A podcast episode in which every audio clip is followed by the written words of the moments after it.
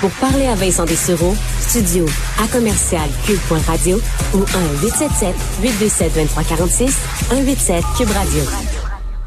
Et on retrouve Alexandre Moran, Alexandre Moranville Ouellet. C'est moi. Pour le tour de l'actualité. Salut Alex. Salut Vincent. Et on revient sur ce festival gaulois. Euh, finalement, comment ça se passe? Ben, hier, je t'en parlais justement parce qu'il y avait des démarches qui étaient faites auprès du 6 de Chaudière-Appalaches, là, entre autres, un recours judiciaire pour forcer les organisateurs du festival à respecter les règles sanitaires parce que ça commence aujourd'hui, hein, du 6 au 8 août, ce fameux événement là, en Beauce qui regroupe toutes sortes d'opposants anti-masques, anti-mesures sanitaires et autres, eh bien, le 6 de Chaudière-Appalaches a obtenu gain de cause finalement auprès de la Cour du Québec, donc sur l'ordre de démarche judiciaire, et ça va forcer les organisateurs du festival donc à se conformer aux mesures sanitaires. Il y avait eu des délais supplémentaires qui avaient été accordés, là, il y avait un ordre de santé publique qui avait été envoyé aussi, tout ça sans succès, et là, devant le refus d'obtempérer des organisateurs, l'organisation donc du tribunal n'a pas eu d'autre choix que de se saisir du dossier, et donc là, c'est à venir voir quelles mesures précises ont été faites, mais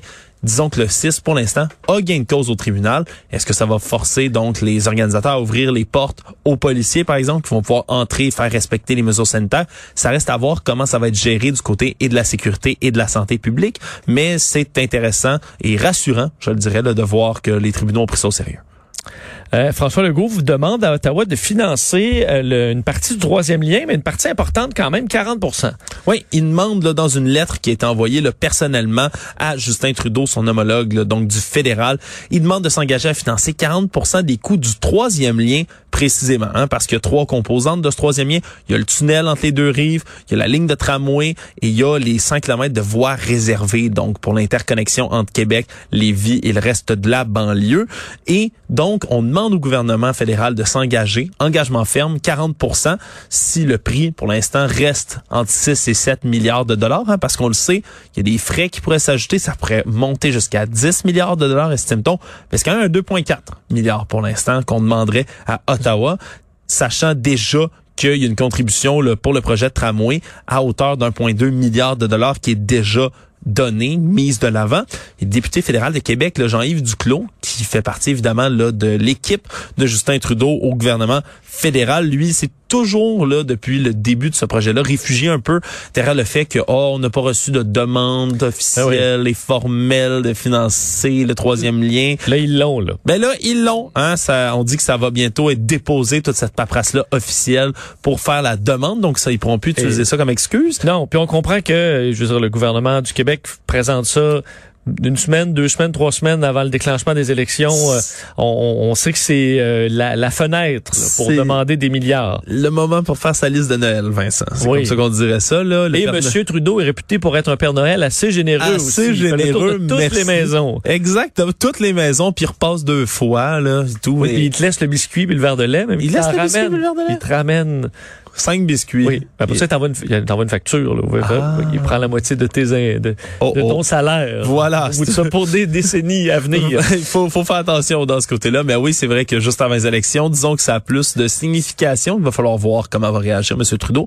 face à cette balle courbe que lui lance quand même François Legault. Pour ceux qui euh, voyaient euh, à l'horizon des voyages, puis ils se disent bon, déjà qu'il y a les cas de COVID qui remontent, euh, peut-être des inquiétudes, mais là, il y a aussi le fait que lorsqu'on va revenir, on risque d'être pogné dans un bouchon euh, à l'aéroport, euh, à la colle, parce que les agents les, agents frontaliers sont en grève du zèle. Oui, les 8500 agents frontaliers là, sont sans convention collective depuis 2018. Et là, en ce moment, pour offrir plus de temps à leur équipe de négociation là, qui travaille, là, dit-on, toute la nuit sur les, ben, les négociations pour avoir meilleur salaire, on demande de poursuivre le télétravail en partiel après la pandémie, de, de, de régler le climat de travail toxique on dit. Mais en ce moment, les douaniers déclenchent aujourd'hui une grève du zèle. Au départ, ils étaient censés entreprendre là une grève générale qui aurait eu des effets beaucoup plus importants, mais on fait maintenant ce qu'on appelle une grève du zèle à la place. Qu'est-ce que c'est, euh, Vincent? Parce que grève et zèle peuvent sembler deux antipodes. Oui, bon, on ralentit, on travaille le moins possible, on va retarder, on ne prendra plus d'ailleurs de taxes euh, dans certains euh, certains points de frontière. on ralentit d'une bien drôle de manière, Vincent. On fait de l'excès de zèle, c'est-à-dire qu'on va poser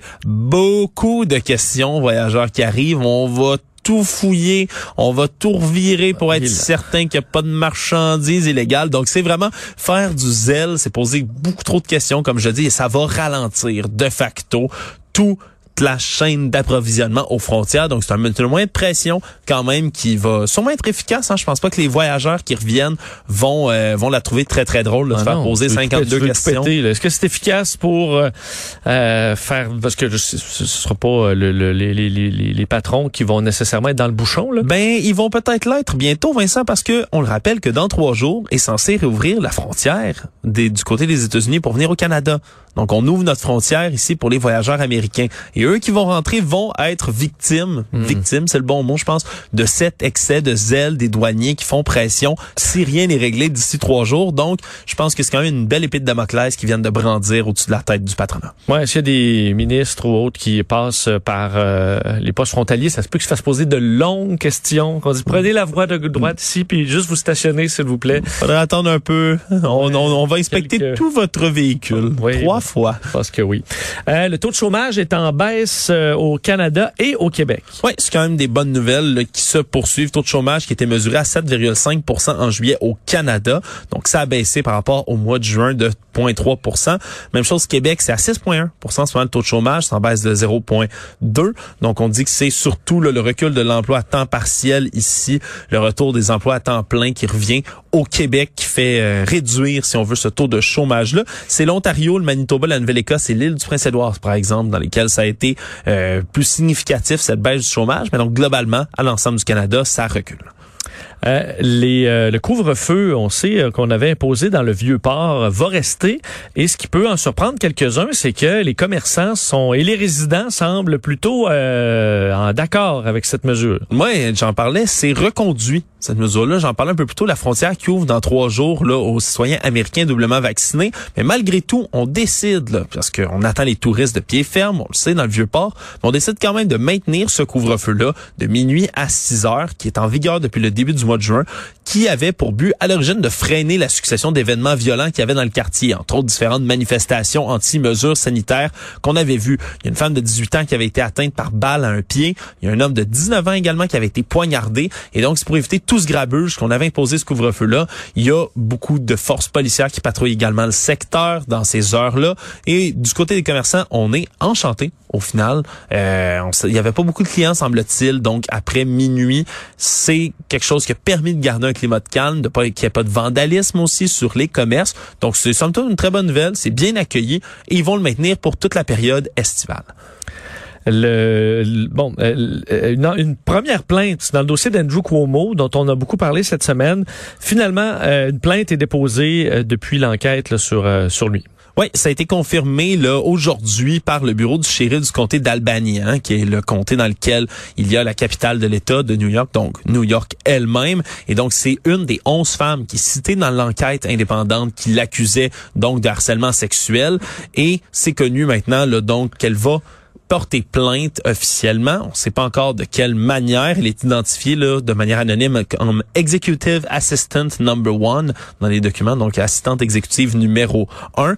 Et elle aurait déploré plusieurs gestes inappropriés. On parle d'accolades rapprochées et intimes de la part du gouverneur, mais également qu'il lui aurait attrapé les fesses plusieurs fois lorsqu'il prenait des selfies ou des, des accolades ou autres. Elle dit qu'en novembre 2020, il aurait même passé sa main sous son chemisier pour lui attraper un sein. Donc, c'est plusieurs gestes qui lui sont reprochés. Cette plainte-là, en tant que telle, elle est importante parce qu'elle ouvre la voie à d'autres possibles procédures judiciaires contre le gouverneur Como, hein, lui qui, pour l'instant, s'accroche encore et toujours au pouvoir, même si de très nombreux alliés démocrates lui ont demandé de démissionner. Même le président Joe Biden est intervenu pour lui demander de quitter son poste. Il fait en plus l'objet d'une procédure au Parlement de l'État de New York qui pourrait bien aboutir à sa destitution. Donc, il n'est pas sorti de l'eau chaude, loin de là. C'est une plainte qui pourrait se multiplier en plusieurs plaintes et il y a plusieurs procureurs également dans l'État de New York qui ont assuré qu'ils avaient ouvert des enquêtes de leur propre côté pour porter de possibles accusations dans d'autres tribunaux, voire aux criminels. Oui, on peut penser que son, son déni, là, vraiment très intense et parfois un peu loufoque, là, faut dire, euh, ça peut amener des gens, euh, des femmes à passer à l'acte en termes de poursuite judiciaire parce qu'en disant, ben, on pensait qu'ils participaient à cette enquête-là, ça allait suffire peut-être qu'ils ont eu du disait pas vouloir aller au criminel, mais tout simplement qui, qui démissionne, par exemple. Mhm. Là, tu dis, ben là, je peux pas croire qu'il s'accroche encore. Mais parfait, on va aller devant un juge, puis on va se faire euh, croire. Et dans un jugement, ben là, après ça, il pourra pas, il pourra plus nier. Donc, à mon avis, il y a peut-être quelques plaintes qui vont euh, commencer à tomber autour d'Andrew Cuomo, parce que sa défense de dire, ah, mais non, c'est parce que je suis tellement sensible, tellement consciencieux. Que je vous pogne les seins. Que, ben, que je, je voulais m'assurer que vous étiez confortable. Ah, euh, alors, je faisais, c'est ça, une vérification de confort, euh, ce qui est un peu la une des euh, défenses de Andrew Cuomo. Euh, CNN, sans faire de mauvais lien avec euh, Andrew et Chris Cuomo, qui, qui, est d'ailleurs, c'est il, il, travaille à CNN, là, pour ceux qui ne le savent pas, son propre frère. Exact. Et ça a amené d'ailleurs une controverse parce que Chris Cuomo est resté très très près de son frère, même après le début de des allégations, pas pris nécessairement ses distance en ondes. Je comprends que c'est son frère, puis ils peuvent bien aller euh, passer Noël ensemble, mais en ondes également. Alors, euh, bon, dans le cas de CNN aujourd'hui, la nouvelle, c'est que trois employés non vaccinés ont été carrément congédiés. Oui, parce qu'il y a une politique là, sanitaire qui est instaurée chez, à CNN depuis quelque temps déjà, dans lequel là, il est obligatoire pour toutes les personnes qui travaillent et sur le terrain et qui sont en contact avec d'autres employés de CNN et qui sont en présentiel dans les bureaux doivent être doublement vaccinés, donc vaccinés là, complètement.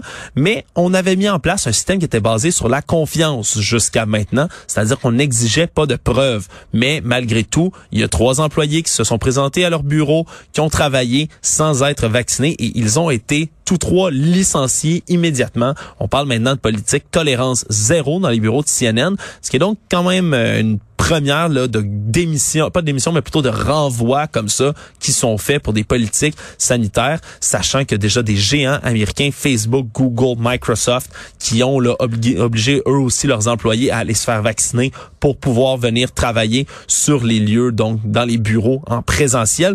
Depuis le mois de mai, on rappelle le gouvernement fédéral des États-Unis qui a estimé que les employeurs pouvaient eux, légalement exiger que le personnel qui est présent sur les lieux de, travail soit vacciné contre la COVID-19. Est-ce qu'ils peuvent travailler à Newsmax? Est-ce qu'on accepte les non-vaccinés? Ça se pourrait, ça se pourrait fort bien qu'à Newsmax, on décide de laisser les gens qui sont pas vaccinés euh, débarquer sur le lieu de travail. Encore une fois, c'est une autre preuve que aux États-Unis, c'est deux poids, deux mesures sur la vaccination. Oui, deux camps euh, clairement définis. Merci Alexandre. On s'arrête quelques instants. On parle euh, de la rentrée au retour.